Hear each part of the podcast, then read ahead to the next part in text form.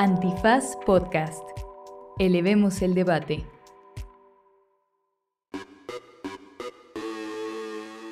Buenos días, buenas tardes, buenas noches, bonita madrugada o cualquiera que sea la circunstancia jurídica en la que esté usted experimentando su nacionalidad en este preciso momento. Pues en este Derecho Remix ya volví, ¿cómo Eh, les va? Se fue, se fue un episodio y Sí, Me sí. encanta nos, decir que volví. nos extrañaste, te extrañamos, la verdad. Sí, sí, sí, sí, les extrañé. Bueno, pero hablamos de Yasmín Esquivel y el amparo que sacó en contra del proceso que le están llevando en la UNAM. Nada más, ya es casi como el tema de la militarización. Yasmín no deja que la soltemos porque cada semana saca algo nuevo. Gracias, Yasmín, por ser nuestra Patreon y mantener en vivo la escaleta de Derecho Remix. Y también platicamos qué ha pasado en el, con, con relación al aeropuerto y aquella confesión que hizo AMLO de que no podía dormir la noche anterior a la cancelación del, del Naim. Y un poco de discusión internacional sobre estas personas eh, que fueron nombradas apátridas en Nicaragua por parte del gobierno de Daniel Ortega. Así que ya saben, este es un podcast de divulgación jurídica que tiene muchas risas, que disfrutamos mucho y que podemos hacer gracias a los Patreons, porque esto es... ¿Derecho? Remix. Divulgación jurídica para quienes saben reír. Con Ixel Cisneros, Miguel Pulido y Andrés Torres Checa. Derecho Remix. Bienvenidas, bienvenidos, bienvenides a una emisión más de Derecho Remix. Este es su podcast de divulgación jurídica favorito. Me andas tronando el tímpano con Sí. tus gritos. ¿Qué onda es lunes? Ya volví. Oye, tú también, deja de gritar. ¿Por qué Ya no vine no- de donde andaba. ¿Por qué, no nos ba- ¿Por qué no nos bajas el volumen tantito de... El mío está bien, ¿eh, Serge? Yo no oí que gritara ni Serge, Ay. ni Miguel ni yo. ¿Dónde andabas de parranda? Cuéntanos. Me fui de parranda, la verdad. No. Vivo de parranda, la vida está en la parranda. No, la neta es que pues cambiamos de fecha de grabación y ya no pude, porque pues las juntas, ya saben, el trabajo, Pasa. esas cosas que uno tiene que cumplir a veces. Está muy bien, está Ni muy pedo. bien. No, no pasa. Pero ya escucharon ustedes la voz de Ixchel Cisneros Soltero y también el quejumbroso de Andrés Alfredo Torres Checa. Uh, Servidor y amigo. y Miguel Pulido, que está compartiendo los micrófonos con ellos dos. Y han de saber que cuando Ixchel dice que cambiamos de fecha de grabación fue para abrir un espacio para eh, un compañero de la mm, limpia pública del trabajo voluntario. A propósito de un documental que se llama Los Rifadex de la Basura, que está buenísimo. buenísimo. Un saludo. corto documental, un para que no se asusten porque dura 12 minutitos. Lo pueden ver en un ratito que tengan ahí libre. Porque luego dices documental y la gente se como, hijo, solo lo van a pasar en la cineteca. y va a durar tres horas, dos horas de contemplar un bote de basura. Sí, ¿no? Y como... contemplativo. Saludos a nuestros amigos de Ambulante que se esmeran en sus programas anuales y, y Shell considera que lo que hacen es grabar un bote de basura dos horas no cineteca. siempre, no siempre. Ya Pero es que de la algunos- cineteca con tu cuello de tortuga así, exacto. copita de vino. Claro que sí, hay una pizzita afuera y tu libro. Sí, y el morral. Tu libro de Kant o algo así. Sí fui, sí fui ese güey. Sí fue. Saludos a mis profes de estudios generales. Pero bueno, eh, el documental que de verdad está muy bonito y habla de eh, 10.000 personas que trabajan, o es un número estimado, que trabajan de manera voluntaria en la limpia pública de esta ciudad. Y después hubo una presentación en el Cine Tonalá, en donde... Luego, luego volteé a ver. Me gana la risa. Cuenten, cuenten el chisme que yo no fui a esa presentación. Estuvo buena. Estuvo buena. estuvo Mira, buena. pasa lo Hasta- siguiente. Hasta que llegamos a las preguntas y respuestas. Exacto, voy a, voy a describir lo que vivimos. ¿Alguien Eh, tuvo un comentario más que una pregunta? Hubo varios que Uy, tuvieron varios. más, más- más comentarios que preguntas, pero estaban ahí eh, las y los compañeros trabajadores de la limpia dando su testimonio en un ejercicio además muy interesante, con muchos de ellos con mucha elocuencia y una capacidad explicativa muy destacada y de verdad que era un ejercicio muy interesante para tener una aproximación a lo que se vive eh, dentro de, de las cuadrillas de la limpia pública. Pero pues en esto de las preguntas y los comentarios, la verdad es que personas que participaban del público empezaron a hacer unas pinches, un- unas expresiones de No, no, impertinencia. No, Y ya ya se había acabado el, así ya la sesión de preguntas y respuestas y de repente se para Ixchel acá así pidiendo la palabra de yo, yo, yo. La yo. Y, última, la bueno, última tiene que ser ya, ya, bueno, pues ya una última, ¿no? Y dice, yo más que una pregunta quiero hacer un comentario. Y dije, ya valió madre. Tú. Sí, dijo Ixchel. Y Estábamos entonces- muy molestos. Además, el cuchicheo era neta que las preguntas estaban siendo revictimizantes, bastante ofensivas, e incluso iban acá de. A ver, pero a ver, di con nombre y apellido cómo se llama tu jefe, el que, el que no te paga y no te da derechos laborales para que nosotros podamos apoyarte. Y es como, no mames, señora, o sea, de por sí ya se está poniendo en riesgo al, al salir en este documental y usted quiere que diga el nombre y apelli- apellido del líder sindical y del güey que trabaja en el gobierno de la Ciudad de México que no les paga. O sea, cha. O sea, sí estaba muy singular. Y entonces ya Ixchel dice de su ronco pecho. A ver, yo creo que aquí hace falta sensibilidad. Hay que entender que nuestra vida sería un desastre sin estas personas. Ya vieron lo que pasó en Oaxaca cuando dejaron de recoger la basura. Se llenó el, el zócalo de Oaxaca. Y en lugar de estar haciendo preguntas impertinentes de que quién es tu jefe y no sé cuál, tendríamos que entender que sin estas personas nuestras vidas serían un desmadre. Y yo creo que tendríamos que agradecerles y hacer nuestra chamba de ciudadanos y ayudarles a incidir y a que esto cambie y que se arrancan los aplausos.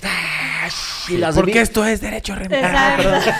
Porque esto es la gente, derecho, remix. Así.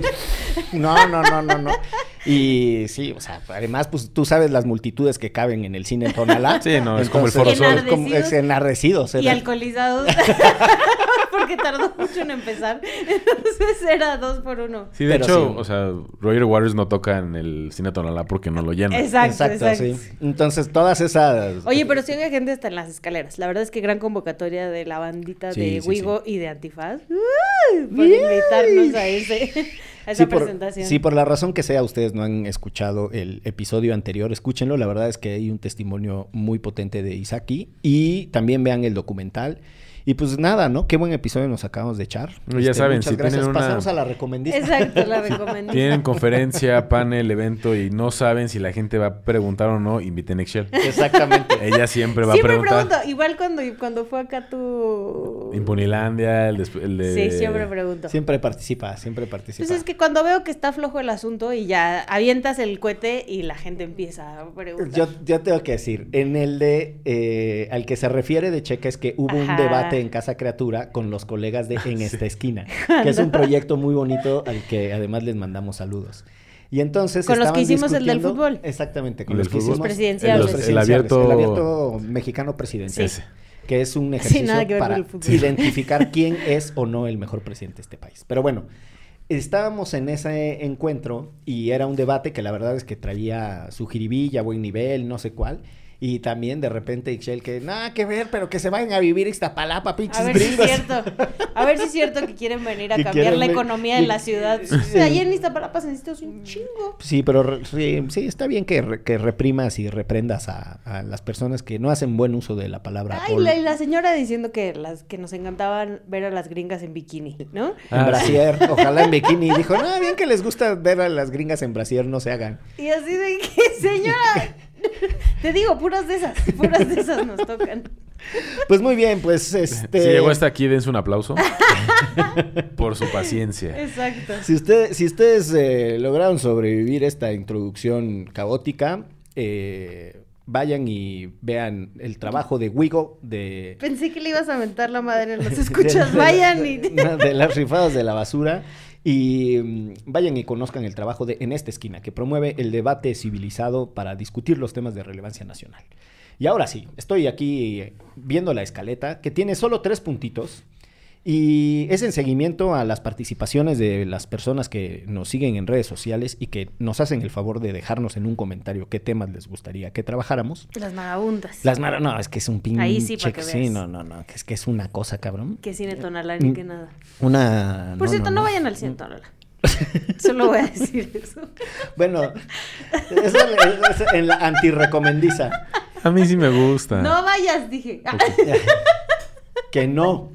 Eh, tenemos aquí el tema de. Ah, seguimos con la retaíla de improperios y y, y desaguisados que nos deja la ministra Yasmín Esquivel. Desaguisados. ¿Qué es eso?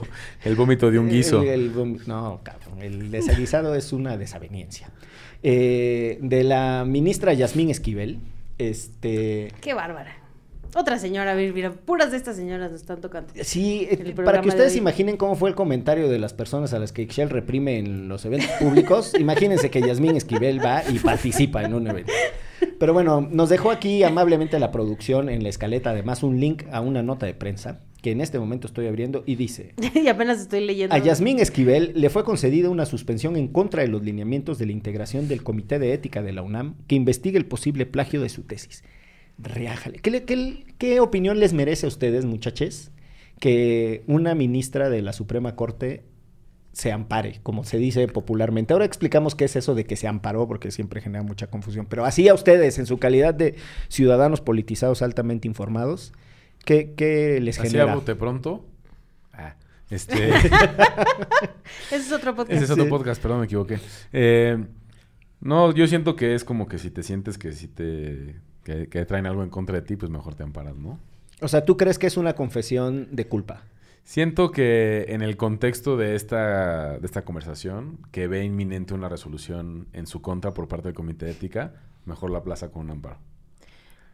Yo, la verdad, me parece súper ruin no utilizar. Esto es como el, el típico abogadillo tranza, tracala, que se la sabe de todas y que entiende que estas cosas las... O sea, que puede utilizar la ley a su favor, este, pero para hacer tracalas, ¿no? Porque todos deberíamos de utilizar la ley. Este, que evidentemente se la sabe de todas, todas y tiene las alianzas en todos lados. Y este amparo iba, por lo menos, a frenar un ratito el asunto. Y sí coincido con Checa que además pues es- te hace ver más culpable de lo que ya todas y todos pensábamos que eras.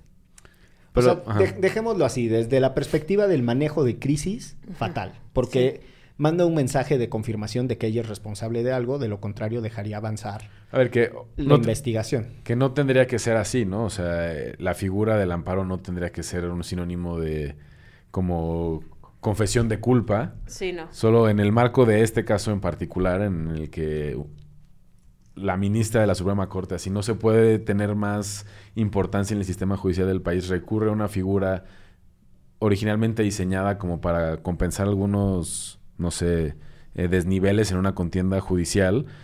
No sé, como que parece desprolijo de su parte, ¿no? Es decir, yo voy a utilizar el amparo en, en mi favor para frenar la, sol- la solución del UNAM. Y luego, ¿qué pasa si ese amparo se puede llegar a la Suprema Prospera. Corte? Sí, o sea, no hay nada técnicamente que impida que el caso llegue O sea- incluso a la Suprema Corte, cosa que también lo, lo mete en una circunstancia. Entonces, Como de conflicto de interés, ¿no? O sea, Mínimo, diría yo. Pero además, o sea, la UNAM, ¿no? En el comunicado que saca, pues sí lo tilda de censura, la verdad, ¿no? Porque además está metiendo Claro. un amparo en contra de otra institución, no es como que sea un proceso que se esté llevando este judicialmente con un ministerio público y un juez y Ujú. un así, sino es otra instancia, una institución donde ella estudió, eh, que lo que está tratando de hacer es frenar a esta institución, ¿no? Y entonces, lo que, así literal lo que dice la UNAM, la UNAM lamenta y no puede estar de acuerdo con el mandato judicial que busca silenciarla, coartando su libertad y el derecho a la información de los universitarios y la de la sociedad. Es que hasta donde entiendo, el argumento de la ministra es el siguiente, que ese comité no puede asegurar que van a tratar de manera confidencial y con la reserva suficiente los datos y la información sensible que ella entregue como parte de ese proceso. Y que la divulgación de esa información es la que le podría causar un daño. Entonces, lo raro aquí del asunto es que imaginen ustedes eh, la circunstancia en la que estaría una universidad que no pueda hacer sus trámites disciplinarios y los trámites disciplinarios por sí mismos tienen una dosis de publicidad, no de detalle, pero uno tendría que saber quién está, con suje- ellos? quién está sujeto a un trámite disciplinario y más un trámite disciplinario de, De esta este- envergadura, ¿no? Pero además de eso, a mí parte de lo que me atrae mucho es la discusión sobre, por ejemplo, si una universidad es o no una autoridad para efectos del juicio de amparo. o sea, como que el amparo te dice, voy a frenar la acción de una autoridad. Exacto. Y eso que es algo que ha cambiado en el tiempo. An- antes del año 2000, por ahí, del 2000, entre el 2000 y el 2002, eh, tradicionalmente las y los jueces desechaban las eh, demandas de amparo, la protección que se les solicitaba contra las universidades porque decían que no era una autoridad. Mm. Y en aquel entonces el juicio de amparo, que es dicho de manera muy sencilla, es un instrumento que tienen los ciudadanos para protegerse cuando el poder les afecta, ¿no? cuando la autoridad les afecta. Pero ha venido pasando de una lógica muy centralizada en la noción de quién sí es autoridad y quién puede desde la autoridad lastimar eh, los derechos de un ciudadano, a una noción mucho más cargada en la lógica de la protección del ciudadano independientemente de qué figura o qué modalidad de autoridad es la que los afecta. No sé si, no sé si estoy explicando, del 2000 para acá, el énfasis pasó de una obsesión en proteger a las autoridades cuando siendo autoridades podían lastimar derechos a una noción de proteger derechos, principalmente, independientemente de la figura de, autoridad. Entonces, nada, en, 2002, que además es una cosa muy singular, el amparo eh, uno de los amparos que cambia la historia de la protección judicial contra actos de universidades es precisamente contra un comité de ética por la expulsión de unos estudiantes de, ah, sí? de una ENEP. entonces, uno, hay una cosa que se llama contradicción de tesis. ¿ENEP de Escuela Nacional Preparatoria? Eh, no, la de estudios profesionales. Ah. bueno, entonces aquí lo que sucede es que la, la, la autoridad resuelve en un caso que la UNAM no, perdón, el, el, Poder Judicial resuelve en un caso que la UNAM no es autoridad y otro tribunal resuelve que sí y eso se le llama contradicción de tesis. Entonces hay que resolver esa contradicción de tesis. Y al resolver esa contradicción de tesis, dicen, desde el 2002 para acá, pues se acabó. Ahora sí, entendemos que las universidades son autoridades y se fijan unos criterios de jurisprudencia que andan por ahí soltando. Tan, para que imaginen cómo ha cambiado eso, recientes resoluciones judiciales consideran que incluso las universidades privadas pueden ser autoridades para efectos del juicio de amparo. Es decir, alguien podría obtener una protección judicial contra un acto de una universidad privada en tanto esté ejerciendo eh, conductas que afectan el ejercicio de un derecho, en este caso el derecho a la educación. Entonces, primera cosa... O sea, no está tan descabellado que Yasmín se pudiera amparar en, tanto que siente que se está jugando en su contra. En, principio, pues sí, acto de autoridad tal. Qué claridad, compañero, qué barbaridad. Muchas, gracias. No, no, pues a sus órdenes. por explicarnos la vida. Pero la, la segunda parte, que yo creo que sí es interesante, es un juez está o no bajo una circunstancia de subjetividad al resolver un recurso de alguien que es su jefa que, es su jefa que, ocupa un lugar más alto en la estructura entonces yo creo que la excepcionalidad en función de la cual alguien del poder judicial tendría que usar los recursos judiciales es, es altísima por una cuestión de ética no de posibilidad o por una cuestión de potencial conflicto de interés y ahí ahí me parece que otra vez, el manejo de las explicaciones de la ministra son fatales. O sea, pues ella lo hace porque le pueden afectar y porque no tiene nada que esconder. Mm. Y es como, carnales. No tienes nada que esconder, compañera, deja que pase el proceso. Pues sí, pero yo creo que estoy con Checa. Ella sabe que el proceso va a terminar eh, afectándola. O sea, es muy difícil que con los niveles de prueba que ya están en el debate público, la UNAM diga, ay, no hubo plagio es muy complicado. Pero entonces, ¿qué podría pasar? Que, o sea, este amparo que, que metió Yasmín podría como frenar por completo la investigación de la UNAM, ¿ese es el objetivo? Hay una cosa o va a estar frenado y frenado y frenado, frenado hasta que el comité diga, bueno, pues ya chingan a su madre. O sea, ahorita lo que hay es una cosa que se llama la suspensión provisional, que ya habíamos hace mucho explicado Gonzalo y yo que es una medida que cuando la gente dice lo ampararon o trae amparo o se amparó. Mientras, mientras averiguamos. Es una cosa que lo que trata de hacer es evitar que algo se destruya o una afectación tan gacha, gacha suceda que ya no sea reversible. Entonces, esa suspensión provisional lo que hace es que mientras avanza un proceso, hay cosas que no se mueven o no se tocan. Después viene Pero la UNAM sí puede contestar, ¿no? Lo que estaba diciendo el otro día, eh, no me acuerdo quién en la radio, con, en W Radio, que está explicando que a la UNAM le tocaría ahorita... Tal cual. O sea, van a una audiencia constitucional y ya las partes ahí dicen, no, no es cierto, no le afecta a su esfera de derechos, estamos no sé cuál. Y, y hay una cosa que se llama la, la suspensión definitiva y ya después viene la resolución del juicio. Tendríamos que entender qué es lo que está pidiendo Yasmín Esquivel. Posiblemente está pidiendo que se declare inconstitucional algo muy particular de la actuación de la, de la UNAM. No, no lo alcanzo a entender. Eh, este, vamos, lo que es interesante de este asunto es que ella es que una ministra esté utilizando el poder judicial en un asunto de este perfil. Después hay otra cosa que no es menor ¿Qué significa para la comunidad jurídica de la UNAM que la ministra esté utilizando los recursos judiciales? A mí me parece que es una gran oportunidad para que otras personas también invoquen al Poder Judicial eh, en perjuicio de la ministra. Les pongo un ejemplo muy sencillo. Ixchel, vamos a suponer que hubiera estudiado en la UNAM. Y entonces ella sí tiene que hacer todos sus trámites para obtener su título. Y si ella que sí cumplió con todos los trámites para obtener su título, y hay otra persona que no cumplió con los trámites para obtener su título, y al final les están dando el mismo tratamiento, ¿no? Alguien que sí cumplió y alguien que no cumplió, esa es una violación al principio de igualdad ante la ley. O sea, a mí me fascinaría que alguien que ahorita está inscribir, no, a punto de inscribir su tesis diga, ni madre, yo no quiero hacer tesis.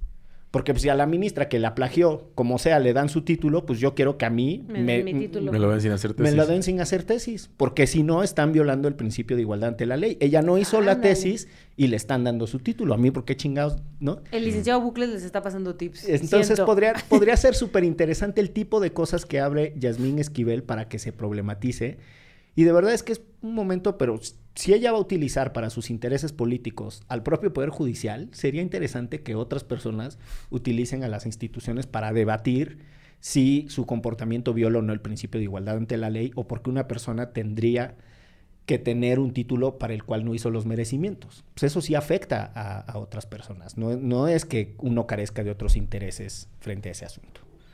Te noto... ¿Cuánto? Duditativo. No, porque la duda es cuánto tiempo puede estar este estire y afloje. Pues un chingo. Yo creo que está pateando el bote. Sí, o, sea, obviamente lo está pateando, pero ¿hasta cuándo puede llegar esa pateada de bote? No, pues... Pues veto a saber. Veto a saber. Ahora... O sea, sus 15, sus 15 años de ministra. No, no, bueno, esperemos que no. Ya, esta es una reflexión ya muy, este, de, de sábado en la noche, ¿no?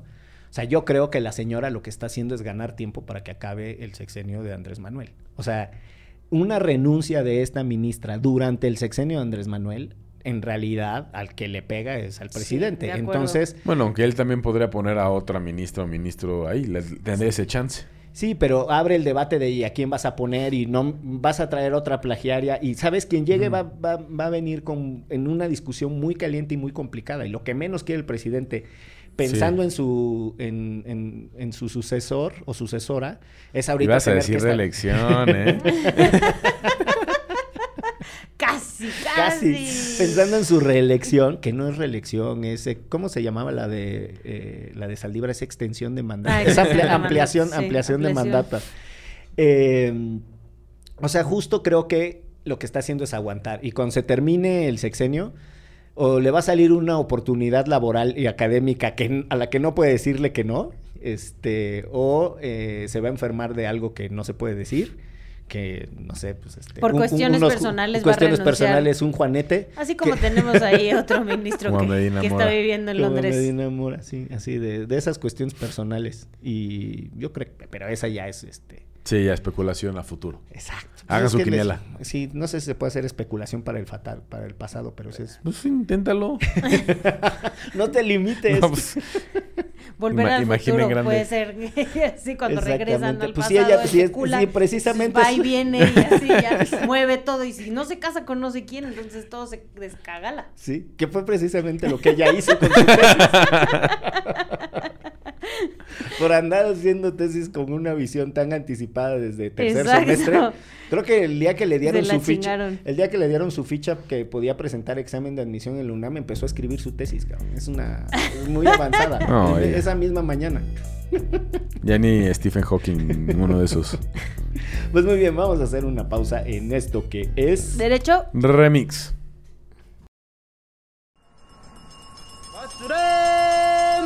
Las personas al ver el logotipo o ver que estamos uniformados, pues desconocen que somos voluntarios. Desconocen que nosotros no tenemos un sueldo base. Nos valemos por propinas de, de la misma gente. Cuando son nuevos y nos traen la basura, siempre preguntan cuánto es y lo único que decimos es lo que guste dar. No podemos poner tarifa. Porque incluso nos pueden reportar y hasta nos pueden estar quitando el tramo.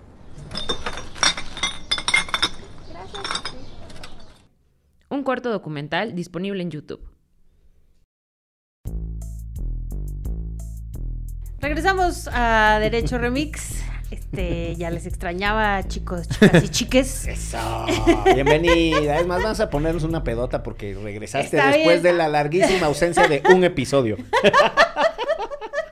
Como si no nos hubiéramos puesto pedotas en el lapso, además. Además, Bueno, eso es otro tema. Pero, este, no sé si escucharon a nuestro presi hablando de que tenía, no lo dejaba dormir por la noche el Aeropuerto Internacional de la Ah, Ciudad de. México y su cancelación, que estaba muy sacado de pedo, básicamente, decidiendo si sí cancelaba o no cancelaba. Y sacó ahí los nombres de Alfonso Romo y Carlos Ursúa y también de Jiménez Espriu, diciendo que ellos le habían aconsejado que no lo cancelara. Casualmente ahora ya ninguno trabaja con él. ¿No? y Jiménez Espíritu tampoco. ¿ah? No, no, no. No. No, y estuvo, ese chisme también estuvo bueno de su renuncia y que después salió a decir en una entrevista con Proceso, pues que, que se, se estiró demasiado la liga, básicamente. Válgame.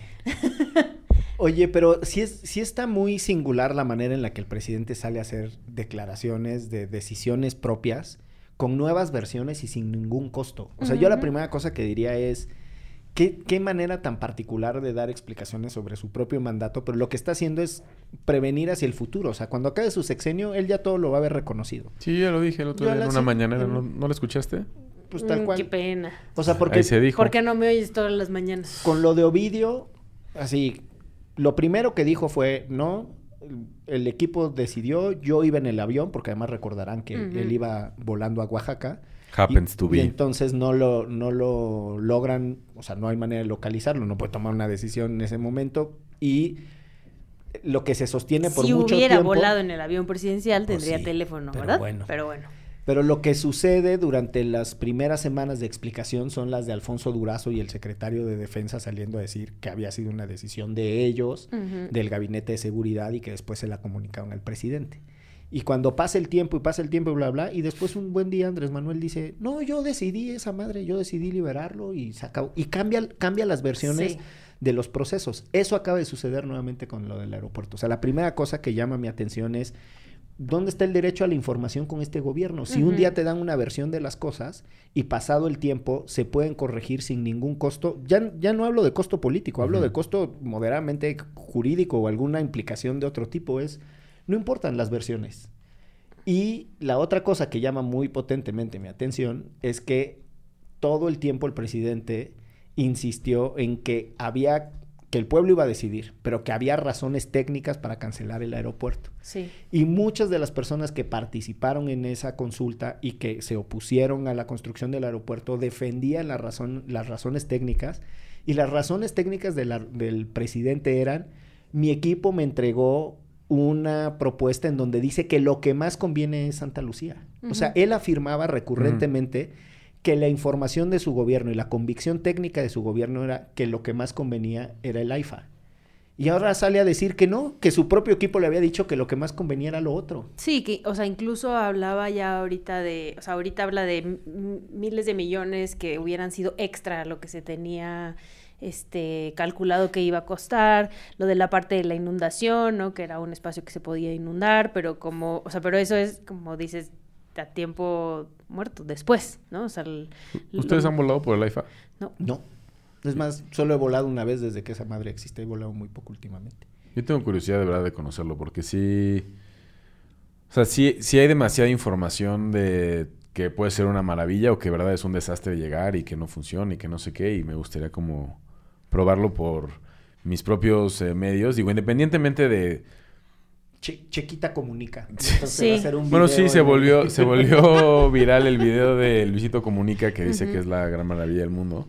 También está el podcast de Así como suena de Salvador Camarena que platica su ida y vuelta al IFA en un viaje que hace y te lo narra como minuto a minuto. Y no parece ser tan... Tan feo No, como lo sea, No, o sea, yo sé que esto es independiente, ah, solamente me vino la duda a ver si ustedes habían ya estado habíamos por ahí. volado. No, pero yo también tengo curiosidad. Vámonos. Sí, a vámonos, una vámonos, Mérida o algo así A ahí. Venezuela, que, que hay- es internacional Híjole, porque no se puede estoy- volar a Venezuela. Creo que prefiero. Vamos a Mérida, Venezuela, ¿ves? Los dos. Exactamente. Oye, pero a ver, eh, la parte esta de también de decir, y el pueblo fue quien decidió, nos salvó la consulta, también me parece que es interesante el cambio que ha tenido el gobierno eh, con un arranque muy de ya se acabó que las decisiones las van a tomar unos y ahora las decisiones las va a tomar el pueblo y en realidad hace consultas sobre temas en los que él tenía el control de las bases que iba a movilizar para votar. Tren Maya, eh, que venían además en un paquete, ¿no? Tren Maya, refinería y no me acuerdo cuál otro, que uno votaba por las tres Eh, cosas al inicio. Después, creo que era el del aeropuerto, también ya ni me acuerdo cómo eran esas pero- consultas. el aeropuerto él fue solito. Fue el solito. primero Fue fue solito. solito. Que fue, o sea, era a favor, más bien era que se cancele o que siga el, aero- el, el aeropuerto internacional, ¿no? O sea, el anterior, el de Peña. Ajá, el Naim. Solo era esa la pregunta. El sí o no, el sí o no por el aeropuerto. No estaban dando ya la segunda opción. Porque además, justo los, eh, pues sí, toda la banda de Atenco dijo, bueno, si esta es la solución para que por fin se cancele esta madre, vamos a votar todos porque se cancele. ¿no? Y era un poco lo que hablamos también en un programa acá con Gonzalo. Sí. Que Gonzalo estaba en contra de la consulta y yo le decía pues que al final se la apropiaron quienes se la tenían que apropiar e iban por primera vez a obtener justicia después de tantos años. Que era el caso particular de los grupos de Atenco. Sí, ¿no? del, del Sí. frente.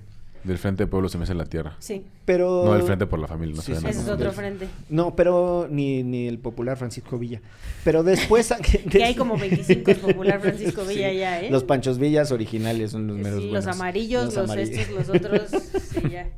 Pero ahí hay Todos un- amigos de mi papá, por cierto. Un saludo a todos los panchos. Ya no se peleen. Ya no se dividan, por eso avanza el neoliberalismo.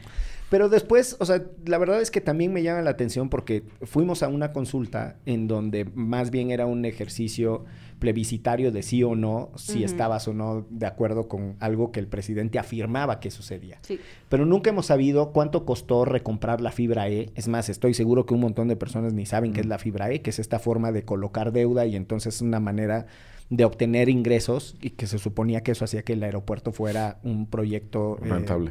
Ajá, rentable financieramente y que, que desde esa perspectiva no le iba a costar tanto al erario, era con la colocación de deuda. Pero colocamos deuda que tuvimos que ir a recomprar a Nueva York. No sé si se acuerdan, Sí. que unos tenedores de bonos y la chingada y cosas que nadie entiende. Y después la locura. Seguro el maestro Quintana los entiende. Seguramente. Eh, el maestro Quintana es el que escribe en el en el Financiero, es el financiero. director del financiero. Sí, sí. Y después hubo otra cosa que era como no podían cancelar los contratos porque entonces el gobierno iba a tener que pagarle indemnizaciones muy altas a las empresas constructoras. Ya cancelado el proyecto, se seguían construyendo cosas y se seguían haciendo patos los güeyes de las constructoras porque no les habían encontrado otros proyectos en donde chambear. Y entonces durante mucho tiempo se siguió construyendo y siguieron trabajando. Bueno, no sé si mucho tiempo, pero Un ratito. Un, ratito. Y nada, lo que quiero decir es hay un montón de cosas en torno a esa decisión que al margen de si consideramos que es positiva o negativa por razones medioambientales o de cualquier otro tipo, lo cierto es que no sabemos cuánto es lo que costó ni lo que ha implicado financieramente. Recordarán también el chingado escándalo con la Auditoría Superior de la Federación, que había hecho un primer dictamen y que estima en X monto, eh, no recuerdo cuánto era, pero era, mm, era- era- era una millonada. Este, Que bueno, sí. también siempre los ejercicios de obra pública terminan costando mucho más, ¿no? De lo que se presupuestan al inicio. O sea, Es una cosa más o menos común. eso es común. O sea, luego es como el escándalo de la prensa de que costó muchísimo más, pero generalmente ya que se ajusta, sobre todo proyectos que son tantos años, lo que tú pensaste en un momento no está contemplando un montón de variables del mercado financiero, interno, exógenas, etcétera, que hacen que tu obra al final cueste bastante más. Ahora, el tema para mí del, del aeropuerto, a ver, yo, yo fui a votar esa consulta para que se, para que se cancelara el, el Naim. Yo también. Y, sí mucho por estar en sintonía con las demandas del- de, de los compañeros en Atenco y, y pues porque creía que también había un montón de opacidad que luego se olvida en este debate alrededor del Naim. No sé si se acuerdan la, la barda perimetral que era de la Sedena y que cuánto, o sea, cuánto dinero no había sido bien auditada y cuánto había costado, etcétera. Eh, ahora, nos dijeron que el AIFA era como la gran solución a los problemas que de, de tráfico aéreo que tiene la Ciudad de México y tampoco ha sido así. O sea, tiene muchos problemas para generar pasajeros, vuelos, las aerolíneas no quieren volar de ahí. Ahorita quieren llevar a las aerolíneas que hacen eh, todo carga para allá.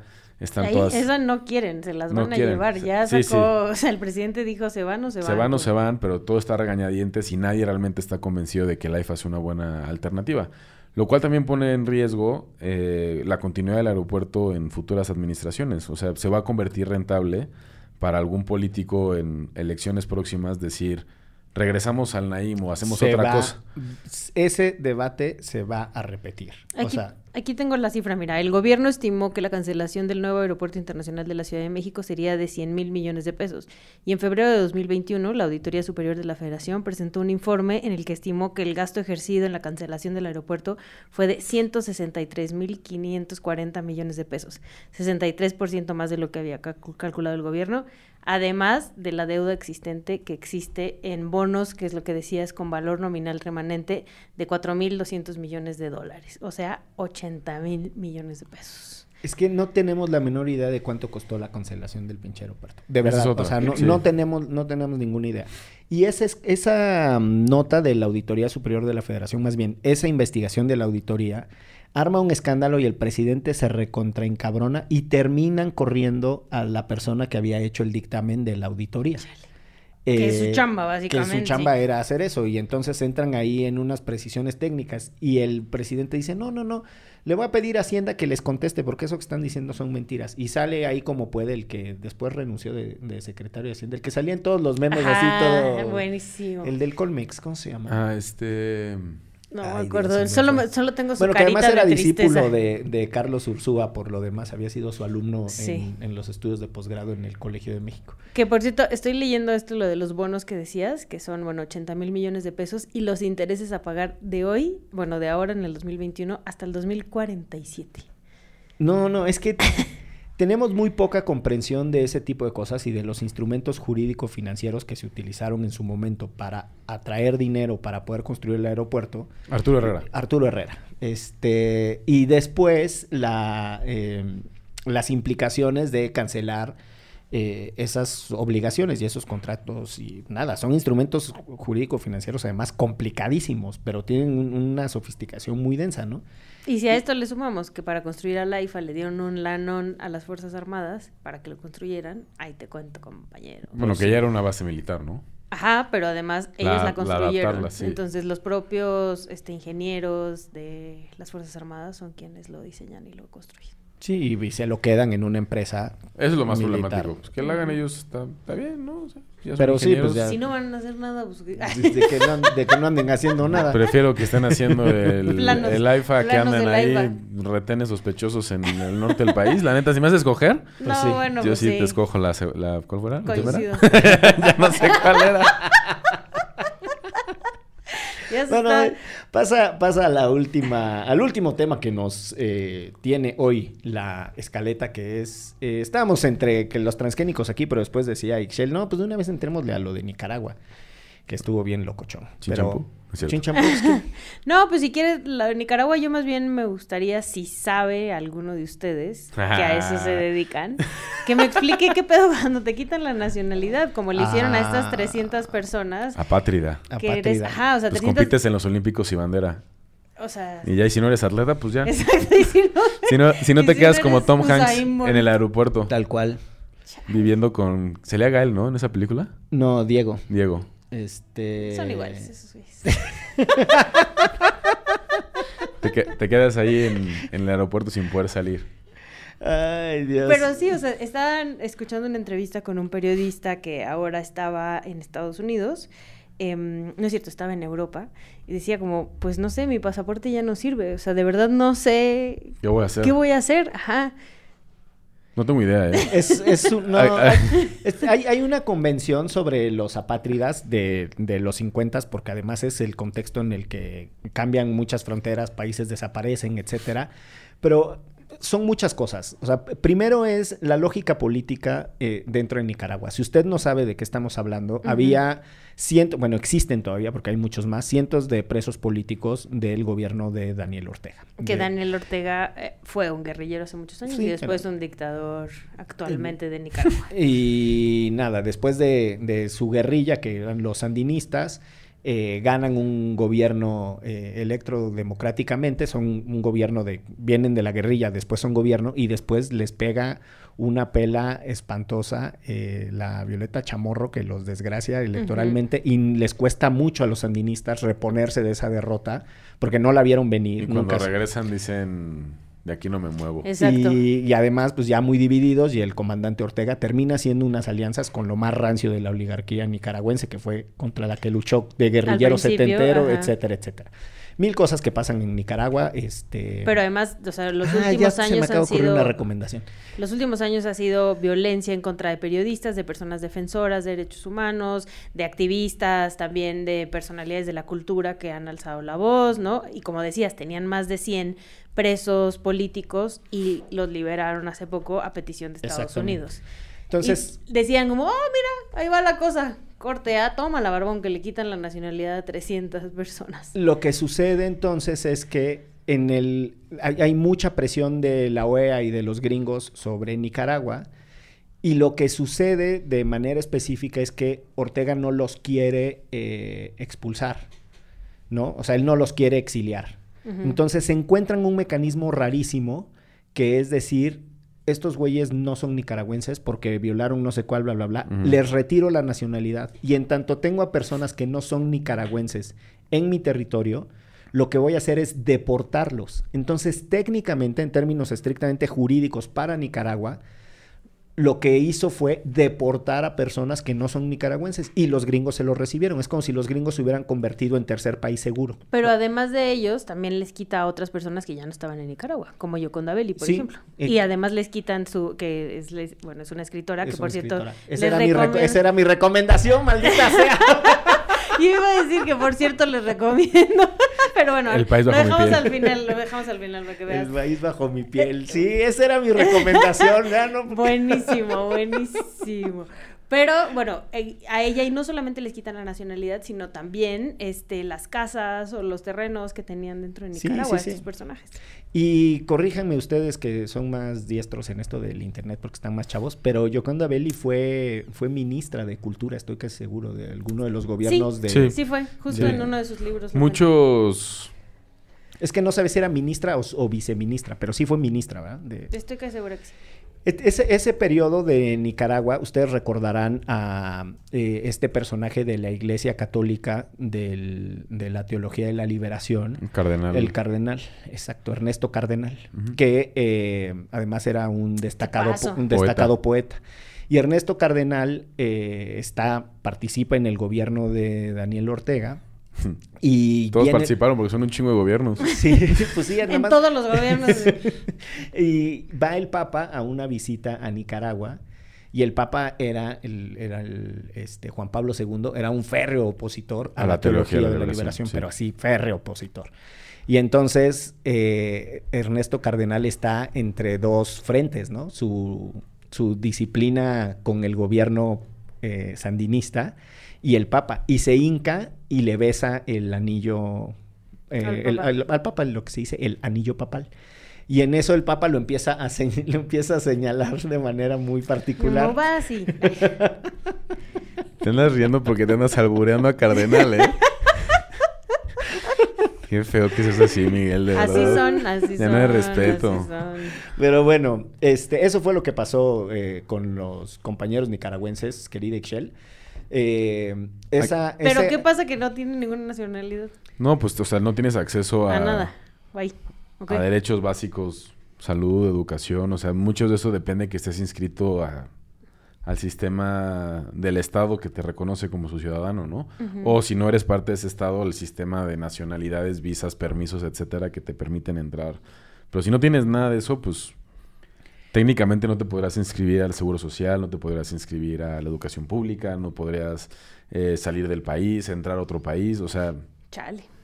Pero ahí lo interesante es eh, justo, o sea, Checa describe una de las lógicas de la ciudadanía que es eh, un atributo en función de un país que te reconoce como suyo, ¿no? Y eso te da una serie de derechos. Ujú. Pero lo que buscan precisamente instrumentos como esta convención que les digo para las personas apátridas es que la condición de tener derechos no está sujeta a el reconocimiento de un estatuto de nacionalidad por parte de alguien, sino a tu condición de persona.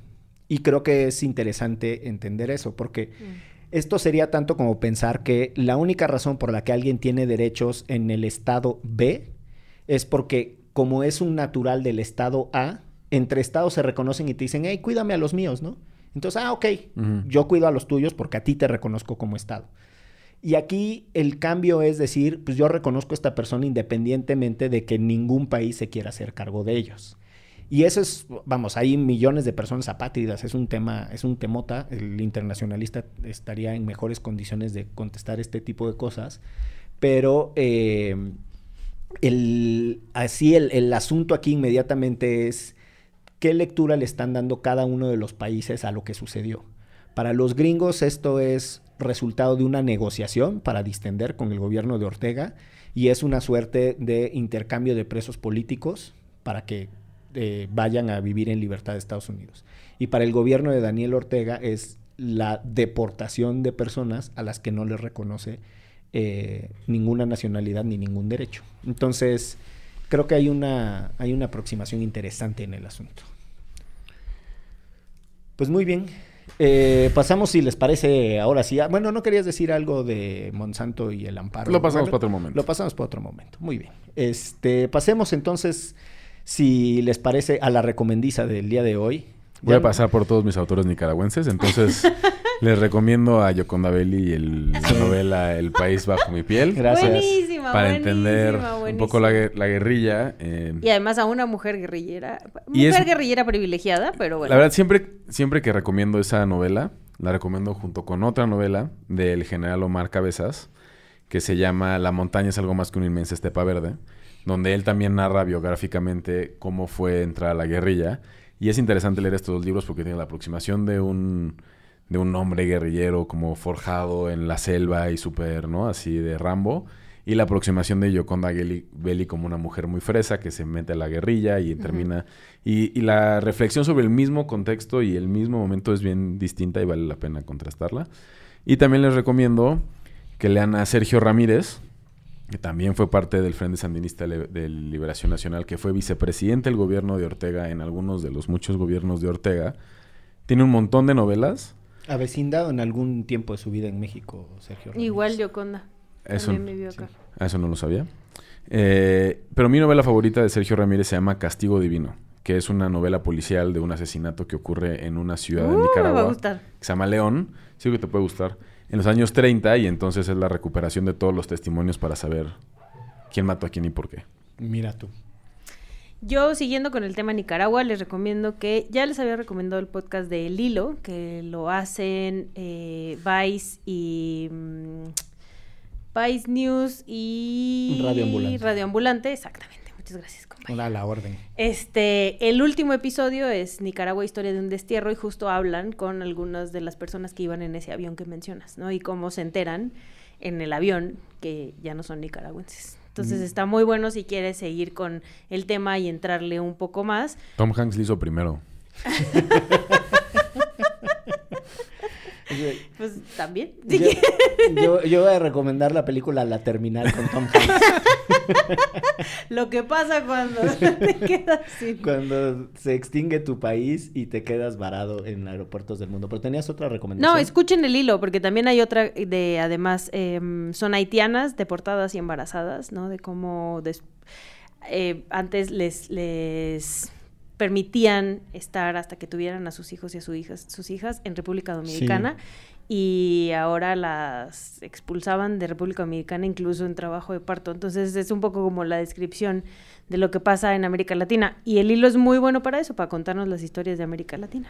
A propósito de lo que dices, hay una crisis entre República Dominicana y Haití. Tremenda. Y una de las cosas que suceden es que eh, República Dominicana les niega a las personas de origen haitiano nacidas en República Dominicana la condición de nacionales dominicanos. Sí. Eso es contrario a esta noción de que la ciudadanía se obtiene por dos razones, jus sanguini, que es quiénes son tus antecedentes, tus antecesores, y jus soli, que es eh, ¿Dónde eh, naciste? donde naciste. Y es una crisis brutal porque justo lo que termina pasando es que hay personas apátridas. O sea, porque tienen un problema para el reconocimiento de su, de su nacionalidad haitiana y República Dominicana no les quiere dar la no. nacionalidad. Exac- exactamente. Este, yo les recomiendo, además de la terminal con Tom Hanks, eh, Waslala, Memorial del Futuro. También una novela muy andas hermosa. inventando nombres, ¿no? Exacto. este, una, una No novela muy hermosa de ajá, Brubitsky, este, destacado eh, escritor polaco del 1621. No, Waslala Memorial del Futuro es una novela de Yoconda Belli y es súper linda, es muy potente y es, creo que en un momento en donde ella está tratando de recuperar la imaginación política después de los fracasos y de las, eh, las zarandeadas que les dio su paso por el sandinismo eh, y su confrontación con el, con el comandante Ortega. Eh, y pues nada, es una, es una escritora muy interesante. Muy buena. la Sí, es muy buena. Así Síganla que- en Twitter mentando madres en contra de Ortega. pues sí, cómo no. Así que, sin más mentadas de madre, ni películas, ni libros inventados, nos vamos de esto que fue. Derecho. Remix. Divulgación jurídica para quienes saben reír. Con Ixel Cisneros, Miguel Pulido y Andrés Torres Checa. Derecho Remix.